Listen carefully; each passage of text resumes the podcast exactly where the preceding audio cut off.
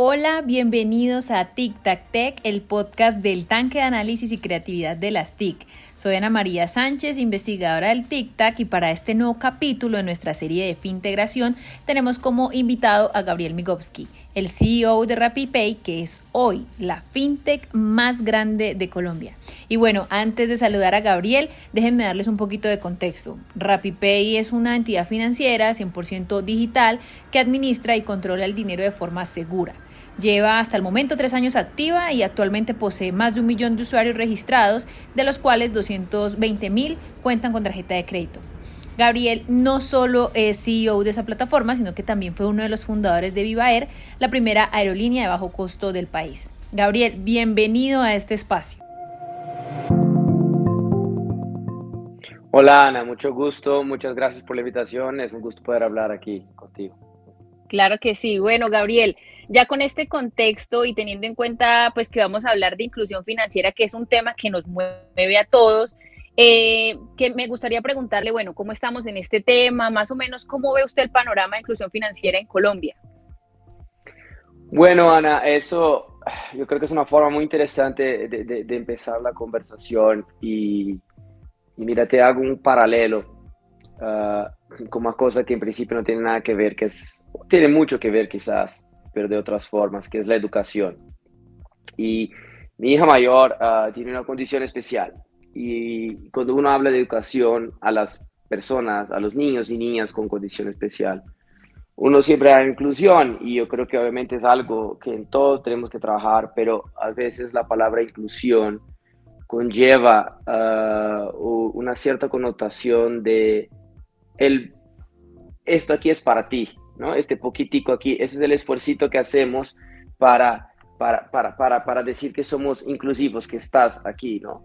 Y no realmente hacer, entregar el mismo producto, el mismo servicio, la misma experiencia a, los demás, ¿no? Lo de inclusión siempre tiene una, esa, esa connotación implícita, o no siempre, pero muchas veces, de menos, de menos valor, de algo más básico. Eh, nosotros no nos gusta hablar de inclusión, de usar la palabra en ese sentido. ¿Cómo vemos nosotros? Nosotros pensamos que todo el mundo merece un producto financiero increíble, un producto financiero que no pone la mano en el bolsillo, nuestro bolsillo cuando lo estamos viendo, que cuando nos damos cuenta se sacaron 100, 200 mil pesos en comisiones, servicios, tarifas. Eh, nosotros queremos el servicio financiero que ah, es, ah, hoy está hecho para muy pocos, un servicio muy bueno, de excelente calidad, que hoy tienen acceso muy pocos. Y lo que estamos construyendo eso es para todos. El paralelo que nos gusta hacer es el paralelo con Tesla. Tesla es una empresa que en el mundo eh, eh, tiene la misión de electrificar el mundo, ¿no? de abandonar los combustibles fósiles para que pues, ah, muchas cosas que hoy sea desde la locomoción o, el uh, calentamiento de las casas en, las zonas frías en el invierno. Uh, todo eso en vez de usar combustibles fósiles pasa a usar la electricidad, contaminando menos el ambiente, generando menos, uh, menos gases del, del cambio climático. Entonces, pero Tesla no empezó haciendo un producto de inclusión eléctrica, ¿no? Un producto baratico para que todo el mundo, no, basiquito, no. Tesla hizo un carro increíble que todo el mundo desea, que todo el mundo quiere, que todo el mundo dice, este producto es muy bueno, yo lo quiero. Y de la misma forma nosotros empezamos construyendo los servicios financieros, o sea, construimos productos que la gente quiere. Y la idea, así como lo hace Tesla, que a la medida que ese negocio gana, que la operación, que el negocio gana escala, que aumente el tamaño, logra reducir los costos y cada vez ofrecer un costo más bajo. Al comienzo Tesla empezó con un coche deportivo muy costoso. Hoy día tiene ya carros en el precio ah, promedio del mercado americano. Y muy prontamente seguramente va a tener carros cada vez más baratos, solo que a diferencia de que la gente piensa, ah, es el carro eléctrico que me tocó a mí, el baratico, no, es el carro de una marca que yo veo que tiene calidad, que hace las cosas bien y ahora eso es su modelo de entrada. Y igual conlleva muchas las características, mucha la calidad de los productos premium, ¿no? Eh, en otras palabras, también otra empresa que nos, nos gusta inspirarnos mucho es Amazon. Amazon, el presidente de Amazon dice, eh, la, la, forma de realmente crear negocios ah, ah, muy exitosos a largo plazo es ofrecer productos premium a precios, precios no premium, ¿no? Productos que antes muy pocos tenían acceso ah, por lo que pagaban o por su condición económica y hacer eso de acceso a todos. Y hoy día RappiCard, al final nuestra tarjeta de crédito es una tarjeta de crédito que tiene beneficios equivalentes a las tarjetas más premium del mercado.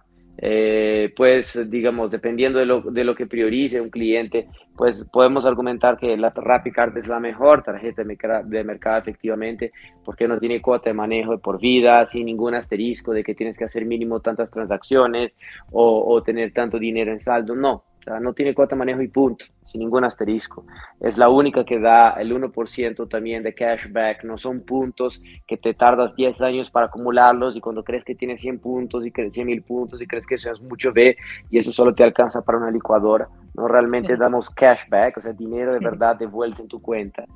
Y finalmente te damos la atención eh, personalizada, con una persona indicada que te conoce, que sabe tus necesidades, siempre la misma persona que te atiende, pues no necesariamente siempre esa persona también duerme algunas veces, pero tú sabes que es Gabriel o es Jaime o es Ana, que es tu personal banker y te atiende. Y ese era un servicio que antes ah, la, la, industria financiera solo tenía aquellos ah, muy pocos clientes uh, de, de, de, de, alta, de, muy altos ingresos. Hoy día nosotros creamos ese servicio, está al alcance de cualquier persona. Entonces, realmente, esa, volviendo al comienzo de tu pregunta de, de, inclusión, nosotros lo que vemos es crear productos que sean increíbles, que la gente ame y que esté al alcance de todo el mundo, ¿no? sin excluir a nadie. ¿no? Es quizás una forma diferente de verlo.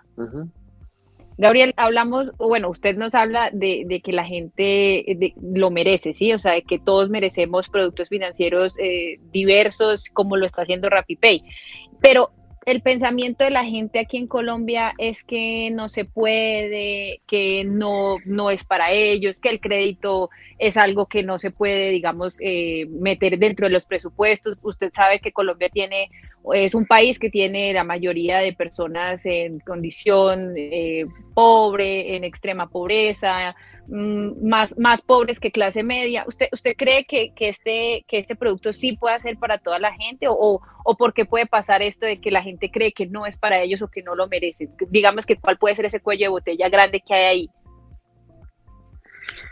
Claro, yo creo que, mira, hay, hay, eso, es, eso es una muy buena pregunta, ¿no? Yo creo que la, la, la forma que la entiendo es, es, es, como que la, cómo hacer que la gente de forma masiva entienda que puede acceder a productos así, ¿no?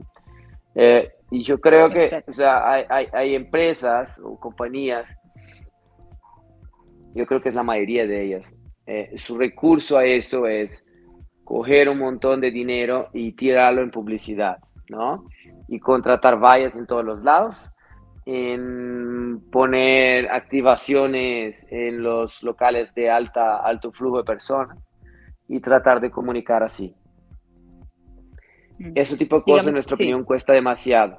Cuesta y, y, y, al final poca mensaje pasa. ¿Qué creemos nosotros? Nosotros creemos que ese dinero, en vez de invertirlo en, en publicidad, lo preferimos invertir en mejorar la tecnología, en desarrollar mejores productos, en entregar más beneficios a los usuarios, en cobrar menos. ¿no? De nuevo, lo mismo hace Tesla, ¿no? Otro ejemplo, el presupuesto de Tesla que hoy es la, es la empresa de carros de más valor bursátil en el mundo, el presupuesto de mercadeo de Tesla es cero. O sea, no es 100 mil dólares, no es un millón de dólares, es cero. ¿Por qué? Porque todo ese dinero se invierte en construir un producto superior, un producto mejor. Bueno, ¿y cómo llega la gente? ¿no? Entonces, al final, a, la esencia de tu pregunta. Llega la gente porque, pues, alguien que adquiere un producto y realmente se da cuenta que el producto es incontestablemente superior, va a hablar con sus amigos, va a hablar con sus colegas y eso va a llegar a todas las personas. A veces tarda un poco más, puede ser que tarde un poco más. Yo no creo. Yo creo que es más rápido porque cuando alguien habla con convicción y dice yo uso ese producto es muy bueno, las otras personas escuchan más de que cuando están en un bus pasando enfrente a una valla o esperando un bus en la, en, el, en, el, ah, en la parada de bus o en su celular mirando una red social y le sale una, una propaganda. Nosotros pensamos que la gente da 100 veces más valor a un comentario de un amigo, a un comentario de un colega y lo toma como algo mucho más honesto y verdadero. Entonces, realmente eso, Ana, la forma que vemos es que nuestros usuarios eh, trabajamos duramente para que sean los más satisfechos.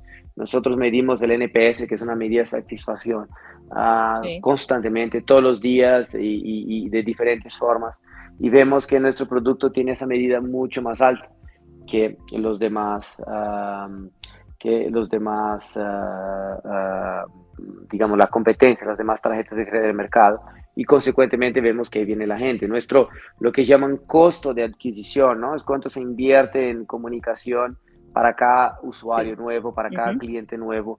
El nuestro es, es menos de 10% del promedio del mercado.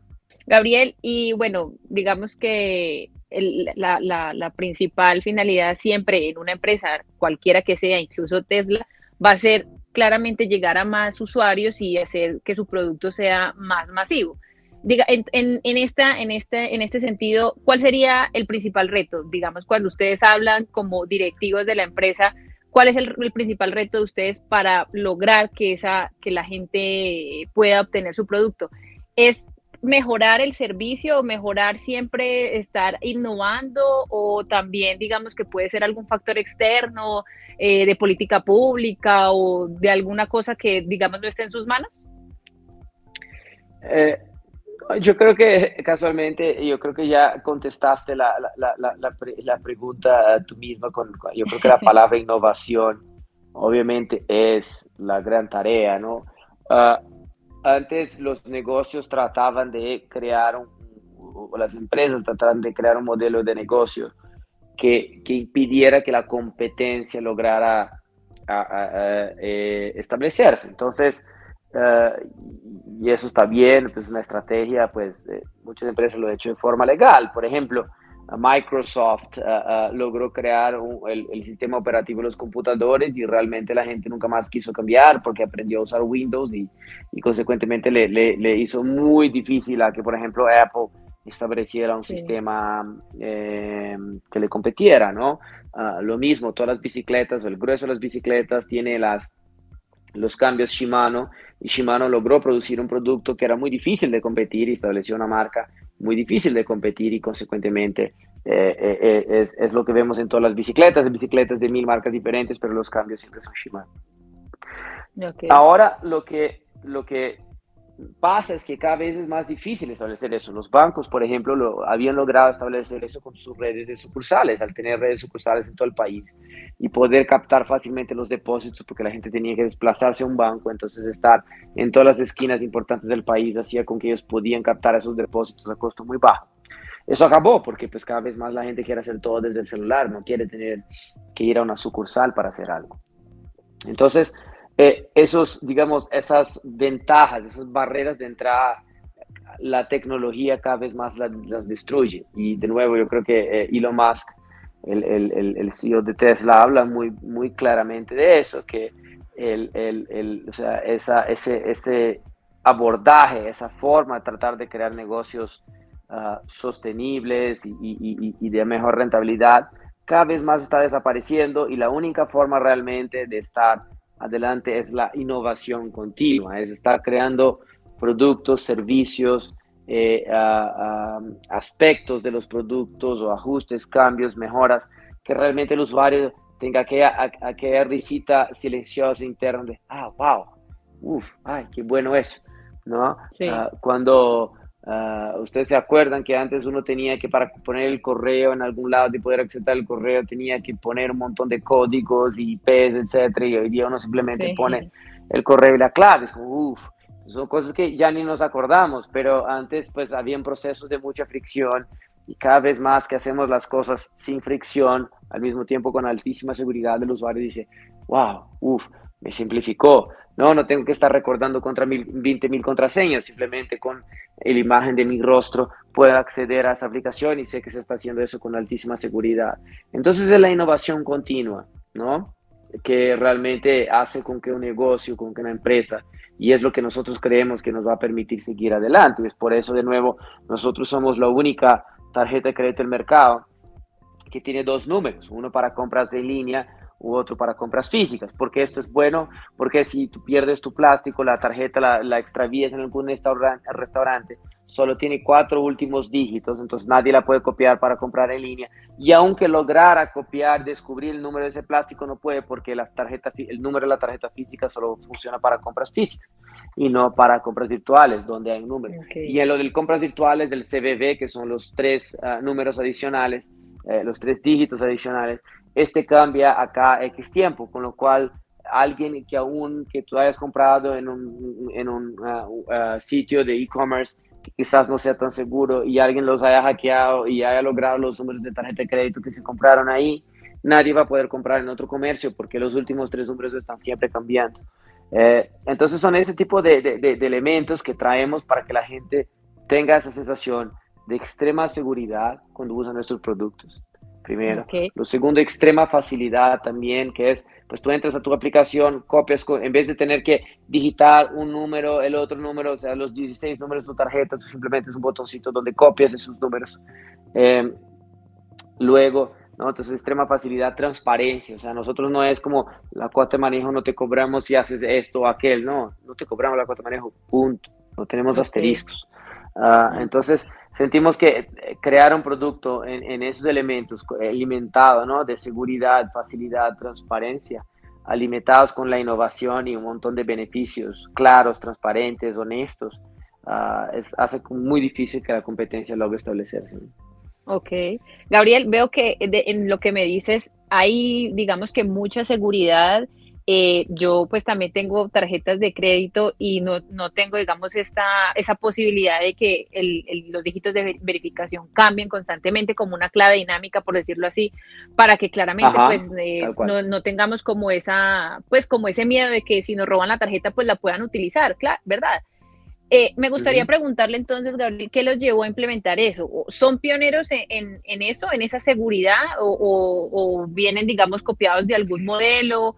¿Cómo, ¿Cómo, se dio esto? Porque sería muy interesante, digamos, eso existe en, otros países masivamente. También. eso existe en otros países también. No sé, no tengo claro cuándo lo lanzaron, muchos países lanzaron al tiempo, uh, pero sí, obviamente nosotros somos, digamos, de, de la, en el país, te puedo asegurar que de lejos sí somos los pioneros en esos dos aspectos. También algunas otras uh, entidades han lanzado productos con eso, pero nosotros somos la única, el único emisor de tarjeta de crédito, la única entidad financiera con tarjeta de crédito que el 100% de los clientes tienen eso, ¿no? No es algunos que adquieren un producto específico, no, el 100% de los usuarios tienen esos beneficios. Ok, sí, lo digo como, como usuaria porque no tengo también alguna otra tarjeta de de, otra marca que no, no lo voy a decir, de un banco digital y no tiene esta opción. Y me parece muy interesante saber que están implementando esta seguridad, pues porque eh, digamos que la, el, el, hackeo de tarjetas o el robo, bueno, aquí en Colombia es algo que de lo que todos, a lo que todos le tenemos miedo. Sí, yo creo que no es solo en Colombia, en, en, en, todo el mundo pasa eso, es completamente entendible, pues todos, a mí también me pasa, ¿no? O sea, uno siempre cuando pone la tarjeta en un sitio web que no sea muy conocido, en una app que no sea muy conocido, siempre le da el, el, el friocito en la barriga y nosotros pues somos también usuarios constantes del producto y, y, hacemos el producto como, como, como queremos que sea como para nosotros, ¿no? Entonces, cuando haces algo que es para ti, que tú realmente vas a usar, eso, te permite realmente crear un producto que, al final todo el mundo quiere usar, ¿no? Claro. Hablando de ese tema, eh, yo creo que una de las barreras de entrada de mucha gente es ese miedo que le da de que todo sea por internet.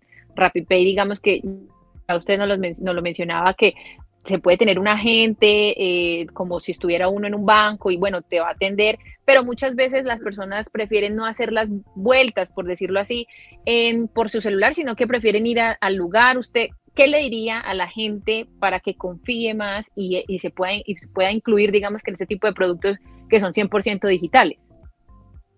No, perfecto. Y eso exactamente lo que mencionaste es uno de los principales motivos que queremos la figura del personal banker. Y el personal banker al final es, o sea, sea por teléfono o sea por ah, en presencia. Y casualmente esta semana le ha pasado a mi esposa con una operadora de telecomunicaciones, ¿no? ah, llamas al teléfono, que tratas de hacer online, obviamente online no funciona porque no tienen eso listo. Entonces hablas al teléfono con alguien, termina hablando, terminas hablando con cinco o seis personas distintas. A todos te dan explicaciones o motivos diferentes y al final ninguno te resuelve y dice que tienes que ah, ya eh, eh, eh, tienen que escalar eso con otro. Finalmente alguien dice tienes que ir a una sucursal. Y es como esa sensación de, oh, tengo que ah, desplazarme en ese trancón ah, que, que, nunca mejora, solo empeora, ¿no? Entonces tengo que ir a otro lado de la ciudad, cambiar mi día, ¿no? Entonces, pues la mayoría de las personas, y yo creo que son muy pocas las personas que van a las sucursales con gusto, dicen, uff, yo casualmente tuve que ir a, una sucursal bancaria porque tuve que pagar un servicio y la única forma era en una sucursal de un banco con que esa, eh, eh, em, casualmente era la Embajada de Brasil, eh, renovando mi pasaporte, ellos tienen un convenio con un banco, tuve que caminar 20 cuadras hasta la sucursal más cercana. Nadie va con gusto ahí a encarar una fila, a estar de frente a una fila, esperar en la fila.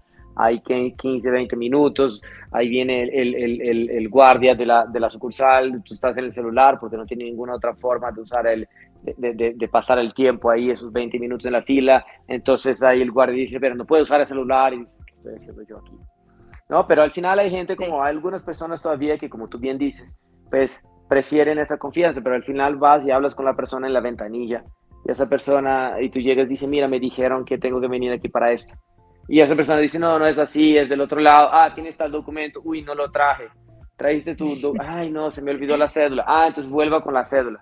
Sí. vas y vuelves con la cédula. Entonces, al final, la, y, y, y el riesgo, ¿no? Y el motivo que la persona tiene es... El riesgo, o sea, nadie impide que la persona tras de la ventanilla esté en un esquema de corrupción, ¿no? Sabemos que el fraude interno en las entidades bancarias también sucede. Las entidades bancarias también han hecho un trabajo lindo y, y muy bien hecho de, de cada vez eliminar eso, pero eso o sea, trabajamos con humanos y humanos, pues la gran mayoría son muy bien intencionados, pero hay a veces siempre unos pocos mal intencionados que pues obviamente logran eh, hacer sus esquemas. Entonces, al final la seguridad física no es mayor, de hecho es menor, porque pues nosotros son todos procesos automatizados donde ningún humano pone la mano, ¿no? No sé si tú, tú te sentiste ahí el otro día también, yo tuve que llenar un, un formulario de, de, de, la entidad, de una entidad financiera y um, uno tiene que, eh, te piden varios datos, te piden ingresos, te piden dirección, te piden tu teléfono, te piden um, referencias, un montón de datos personales en un papel. ¿Ya te preguntaste en la mano de cuántas personas pasa ese papel? ¿Cuántas personas saben que Ana Sánchez vive en tal dirección, que se gana tanto? que eh, su familiar está, o sea, eso para mí me hizo sentir altamente inseguro, que mi información esté en la mano de tanta gente, ¿no? Eh, entonces yo creo que es al revés, la palabra justamente tu pregunta para esas personas que, que sienten esa aparente seguridad de ir a un local físico es, piense al contrario, piense sus datos, en, en, en, en, las manos de cuántas personas pasan hasta que finalmente llegue en, la quinta, sexta persona que es que va a ingresar a ese sistema. Entonces yo creo que esa es la, la, la, la, invitación a entender que es mucho más seguro, uno está mucho más seguro cuando las cosas funcionan de forma automatizada. Y bueno, la persona dice, pero sí, pero a veces pasa algo y yo necesito hablar con un humano para resolver. Por eso el personal banker. Entonces el personal banker es una persona dedicada, no es una persona que como solo habla contigo una vez trata de decir que es con otro departamento y se escapa de eso. No, es una persona que va a estar hablando contigo siempre. Entonces, este personal banker o esta personal banker está comprometida en resolverte porque sabes que tú vas a ser su cliente por muchos meses. Entonces, así, y a ti te baja la ansiedad porque tú sabes que siempre estás hablando con Gabriel o siempre estás hablando con Jaime y sabes que esta persona siempre es la que está dedicada a resolver tu problema. Y finalmente nosotros el perfil que traemos son jóvenes universitarios recién graduados que harán una carrera con nosotros. Ah, entonces no son personas que, que, que, trabajan en un call center eh, tercero en una otra ciudad, que tienen cero vínculo a la empresa. Son personas que si a la empresa va bien y a ellos le va bien, serán muy rápidamente promovidos a otras posiciones. Ok, y tienes mucha razón, Gabriela, así como cuento personal, también hace, hace unos días le abrí una cuenta de ahorros a, a mi hija y tuve que llevar el, su registro civil. Eh, se lo entregué en físico y ocho días después tuve que volver al banco a hacer otra, otra vuelta y cuando, eh, cuando me siento en la ventanilla, me tocó en la misma ventanilla en la que saqué la cuenta de mi hija y cuando volteé a ver, el registro civil de mi hija estaba puesto ahí como, pues, como si nada. Y yo decía, el registro civil de mi hija volando por ahí. E, esa es la privacidad, esa es la vía ¿no? O sea, la protección. Nosotros hablamos mucho de protección de datos en ese momento, en, e, en ese mundo cada vez más digital, pero pero la protección de los datos es un tema de antes, en papel, ¿no? Donde pues la, la carpeta nuestra en cada institución, pues ¿quién, quién, quién sabe cuántas personas la tocan, tienen acceso, saben nuestros datos, los pueden copiar, ¿no? Claro. No, y, y, déjame decirte, Gabriel, que esto no es solo inclusión financiera, sino que también es mejorar movilidad y hacer un camino para lograr tener ciudades inteligentes, incluso porque el estar en la casa, no tener que movilizarse, tener un personal bank que te haga todo desde tu celular, hace que mejoremos muchas muchas cosas que, que, que digamos que, que, siguen siendo muy, muy antiguas y todavía haciéndolas como, como lo hemos hecho por, por muchos años, pero yo creo que con esto estamos avanzando, estamos avanzando como esa, hacia, esa, hacia esa, esa meta de lograr ciudades inteligentes, ciudades más sostenibles. de acuerdo. De acuerdo. Sí, Gabriel, me, mm, para que no nos alarguemos mucho, me gustaría también preguntarle algo y es que, y no me puedo ir sin preguntarle esto, y es que como usted como, como fundador de Viva Colombia, pues de Viva Air eh, en, este momento, usted fue uno de los más presentes en el momento en que pues todo este mercado de las aerolíneas se transformó con los servicios de low cost que claramente empezó a implementar Viva. Y eso obligó que muchas empresas pues tuvieran que cambiar su portafolio de servicios ¿Usted cree que con toda esta innovación, incluso con esto de seguridad que hablábamos que ustedes tienen, con tener un personal bank, con tener toda la, experiencia que ustedes brindan, ustedes creen que también están obligando a que el mercado crediticio eh, tenga una transformación? Sí, seguramente, no, yo creo que, seguramente. Yo me acuerdo cuando empezamos Viva, ir de eh, Bogotá a Cartagena por persona, ir y volver eran 600 mil pesos si tú tienes una familia, una, pareja con dos hijos, pues tratar de ir a Cartagena a pasar vacaciones eran 2 millones 400 mil pesos. Eso hace 10 años. Hoy día con la inflación eso eran más de 3 millones de pesos. Eh, y Viva, cuando Viva entró, pues eso pasó a costar 200 mil pesos por persona, o sea, 800 mil pesos, literal un tercio, ¿no? La persona de hoy eh, se estaría como ahorrando cerca de 2 millones de pesos y eso permitió a que mucha gente entrara. Y yo creo que a tu primera pregunta, la inclusión es, Viva no nació para ser una aerolínea solo para una gente sencillita, no, una aerolínea para todo el mundo. De hecho, era curioso porque los primeros pasajeros que entraban esperaban un avión viejito de hélice ah, y cuando veían que el avión era exactamente el mismo modelo del avión de Avianca, del avión de la TAM, decían, wow, entonces estoy pagando, es, el mismo producto. Y efectivamente, era el mismo, solo que de hecho infinitamente más barato, porque yo creo que de nuevo se trata de ir a lo que la gente quiere. La gente, sobre todo en transporte, quiere que sea muy accesible para poder ir muchas veces, ¿no? Y era el efecto que pasaba cuando tú coges algo que costaba 600 y pasa 200. No es que la persona solo va a, gastar tres pasajes, ¿no? Porque eran los 600 que antes gastaba para un viaje, ahora viajaría tres. la persona ve que está tan más barato y desplaza consumo de otros lados para los viajes y termina viajando mucho más, ¿no? Yo creo que es, Viva ha tenido un rol clave en, la integración del país y también en crecer. Yo creo que de nuevo tu comentario de Viva es, cuando Viva lanzó en Medellín, el mercado de Medellín creció, eh, en la demanda por vuelos, ¿no? Los pasajeros, el número de pasajeros desde Medellín. Sí creció un 70% en el primer año de Viva. y Viva solo absorbió mitad de ese crecimiento. Mitad de ese crecimiento fue en las otras compañías que obviamente tuvieron que bajar sus precios, tuvieron que ofrecer una mejor experiencia de compra en línea, tuvieron que simplificar sus procesos, ¿no? Entonces yo creo que eso sí pasa, yo creo que es, es, es bueno, o sea, para eso está, o sea, al final la misión de uno es Ah, la misión nuestra es, es, mejorar la vida de las personas y, está bien si es la competencia al final que ofrece un producto que es superior a lo que la persona a lo que la persona tenía, ¿no? Yo creo que es, es la forma como, como nos gusta ver nuestro trabajo, ¿no? Y no simplemente ser nosotros ahora los del monopolio, no, no, no, no, los únicos, sí. está, está, muy bien que sean muchas empresas ofreciendo servicios diferentes, quizás ah, viene una otra empresa y ofrece un producto con un ángulo diferente a las, a las, a las personas. Sí, claro. Y, de, verdad que espero que sea así y que se copien sobre todo en ese modelo de seguridad que tienen, que sí de verdad es algo que, a, a todos nos beneficiaría, ¿no? Entonces, ojalá que de verdad sí puedan, ese, ese mercado crediticio sí pueda cambiar eh, teniendo en cuenta como base, digamos, lo que hace RappiPay, ¿no? Sí, yo creo que otra cosa Ana, que es importante ¿no? para que el mercado cambie, yo creo que es interesante el ejemplo de Viva.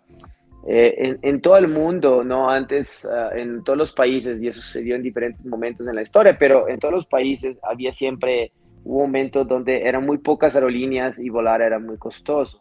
Y, y es curioso porque eh, los gobiernos trataban de justamente evitar que fuera costoso poniendo controles de precios y definiendo el precio.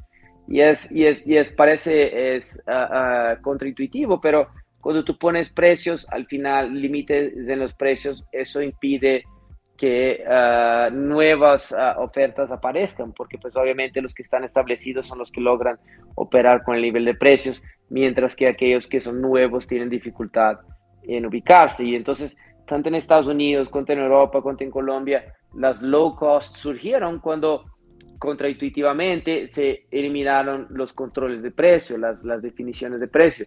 Y con eso quizás, pues ahí las low cost, como fue el caso de Viva, pudieron ofrecer precios muy, muy, muy baratos para eh, los que compraban anticipadamente y para, para, los que compraban en último minuto, y a veces pagaban un poco más caro.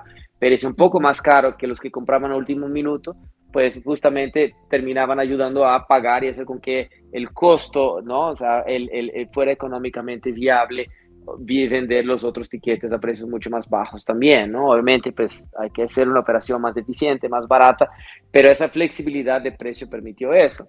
Y, eh, y eso no es solo en Colombia, eso fue también en Estados Unidos, en Europa, en, Brasil. Y lo mismo pasa un poco con servicios financieros, ¿no? Yo creo que también las ah, entidades gubernamentales ah, y los diferentes, digamos, esferas del Estado, también con, con, con la muy buena intención de, asegurar que ciertos servicios esenciales no se vuelven demasiado costosos, implementan ciertas limitaciones de precio. Y eso termina pues jugando en la mano de los que ya están, porque pues ellos logran siempre acomodarse porque ya están establecidos y los nuevos tienen más dificultad porque quizás van a un segmento, por ejemplo, en riesgo, ¿no? en crédito, ¿no? Más riesgoso de, porque hay menos información para poder evaluar el crédito, entonces tienen que hacer más pruebas, consecuentemente van a tener más pérdidas crediticias al comienzo y al no poder cobrar, por ejemplo, intereses diferentes, que es lo que hoy un poco sucede con la tasa de usura, esas entidades nuevas pues tienen mucha dificultad eh, en, crecer, ¿no? Entonces yo creo que, yo, yo creo que la buena noticia es que esa conversación cada vez más se da y entendemos que a veces la, la, la, las buenas intenciones de la esfera del Estado ah, terminan teniendo ah, efectos colaterales en reducir dramáticamente la oferta de servicios de la gente. Y realmente lo que baja el precio de verdad es la competencia, ¿no? O sea, lo que bajó, o sea, por más que antes había controles tarifarios eh, en las aerolíneas, lo que bajó de verdad los precios fue pues que apareciera Viva y ahora aparecen aparece Ultra y aparecen un montón de otras aerolíneas y es esa competencia lo que baja los precios, no es un deseo de, de, de, digamos, muy bien intencionado de algún agente del Estado. Claro, sí, la oferta, básicamente.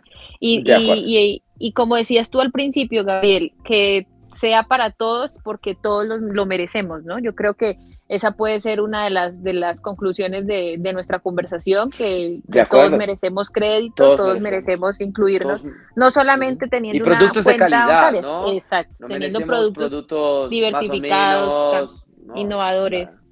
Tal cual. Exacto. Bueno, y ya para, ahora sí, para finalizar, Gabriel, no me puedo ir sin hacerle una pregunta de coyuntura y es que recientemente el gerente del Banco de la República anunció que se iba a crear, digamos que un sistema de pago digital, por decirlo así, que es eh, básicamente como siguiendo el brasilero del PIX, eh, que lo hacen pues con códigos QR, con pagos contactless. Eh, digamos que esto es como, digamos, un paso también hacia, hacia esa hacia esa diversificación y, y, hacer, digamos que todo eh, con las tecnologías. Me gustaría saber cuál es su opinión frente a este tema. ¿Usted cree que esto nos, nos podría beneficiar como país y podría, digamos, que darle a la gente, digamos que también es más esa seguridad? Si ya el Banco de la República, digamos, hace un sistema de pago así, ¿usted cree que la gente de pronto podría mm, entender que, que el mundo está cambiando? Bueno, es, es, es, una conversación interesante porque yo... Uh, eh, ya soy mucho más colombiano que brasileño, pero sí nací en Brasil. Eh, aunque mi familia, pues, mi esposo es de aquí, yo ya llevo más tiempo aquí, creo que en Brasil, y ya, ya estoy mucho más colombianizado que otra cosa. Pero todavía tengo mi familia en Brasil y voy mucho a Brasil y, y, y, mis amigos de, de también de, de, la universidad, del colegio, con que me veo. Y realmente el PIX cambió el país en Brasil, ¿no? Eso es, uh, hay, no, no, no hay hoy día nuestros países están muy divididos por corrientes políticas o, por equipos de fútbol o los motivos que sean. El PIX en Brasil es, es una unanimidad. todo el mundo coincide que ha sido una revolución increíble, que ha sido un, impacto eh, eh, eh, increíblemente poderoso en el país y, y realmente ha hecho mucho más por la inclusión financiera que cualquier otra iniciativa. ¿No? Ah, realmente fue un, el, es un poco que la, gente comenta de cierta forma jocosa, pero es, es una persona que vive en la calle, antes pide dinero y uno siempre está caminando y dice, no, no tengo efectivo. Eh, hoy día es, esa persona dice, yo también tengo Pix, eh, entonces me puedes hacer un Pix. Y el Pix es gratis, es inmediato, ¿no? Es, es, es muy barato, ¿no? Y yo creo que, no, o sea, al final, digamos, así como construir carreteras, construir infraestructura, ¿no? O sea, eh, eh, eh, redes de electrificación o redes de telecomunicación, eso cuesta y, y es natural que al comienzo ese, ese, costo de inversión hay que recuperarlo. Pero hoy día, sobre todo esas carreteras de, de, flujo de dinero, de flujo de recursos, se pueden construir muy bajo precio y, y las carreteras anteriores están, todavía son costosas. Entonces Pix logró construir una carretera altamente eh, muy, muy barata y muy, muy confiable, muy, muy sólida y realmente ha sido un impacto ah, poderosísimo en el país. Yo creo que la iniciativa del Banco de la República eh, es, muy adecuada y yo creo que ah, son esos momentos donde el Estado puede actuar y, realmente definir un estándar, ¿no? Dicen que eh, en, el comercio internacional la, la, creación del container hizo más para el comercio internacional que cualquier otro tratado de libre comercio, etcétera. Simplemente poder tener una medida estandarizada y yo creo que es eso lo que hace el PIX. Me parece muy buena idea que realmente no quieran reinventar la rueda y si hay algo que funcionó en otro país hay que y funciona muy bien, hay que copiarlo tal cual. Ah, y, y, yo creo que el Banco de la República está excelente, haciendo un excelente trabajo en generar los foros de discusión, en que la gente hable, eh, que vengan las diferentes perspectivas de las entidades financieras, de, de, las, ah, digamos, de los ah, ah, medios de pago, de, de, varios, digamos, de perspectivas de las fintechs, etcétera, y, en crear algo. Pero a mí me parece muy bien que, que, estén llevando esa iniciativa y yo creo que el, los colombianos y colombianas y todos que vivimos en el país tenemos a ganar porque pues va a reducir el efectivo, el efectivo pues muchas veces soporta la criminalidad, entonces pues al, tener el dinero moviéndose así y, crea, y eliminando esos peajes, ¿no? esos costos al movimiento del dinero. Ojalá también en esa discusión tributaria que estamos teniendo el 4 por mil sea reemplazado por otro impuesto, de forma que la gente no tenga que, digamos, que no haya ese costo de mover dinero electrónico, ¿no? porque al final, para la gente al final termina siendo un costo adicional. Yo creo que eso puede ser una revolución enorme en el país. Claro que sí. Bueno, Gabriel, esta conversación estuvo muy interesante y bueno, yo creo que nos dejó muchas enseñanzas y ganas de seguir trabajando por la inclusión financiera y bueno, hasta por cambiar el país en este tema. Sí, sí, ahí vamos. Yo creo que um, yo soy una enamorada de Colombia. La primera vez que yo vine aquí en el 2003, mis, mis ojos brillaron.